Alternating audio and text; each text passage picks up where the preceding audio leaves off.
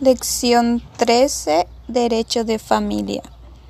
El derecho de familia es un conjunto de principios generales, reglas consuetudinarias y normas jurídicas. Su objeto tiene el de regular las relaciones personales, patrimoniales, entre los miembros, una familia y de este grupo con terceras personas.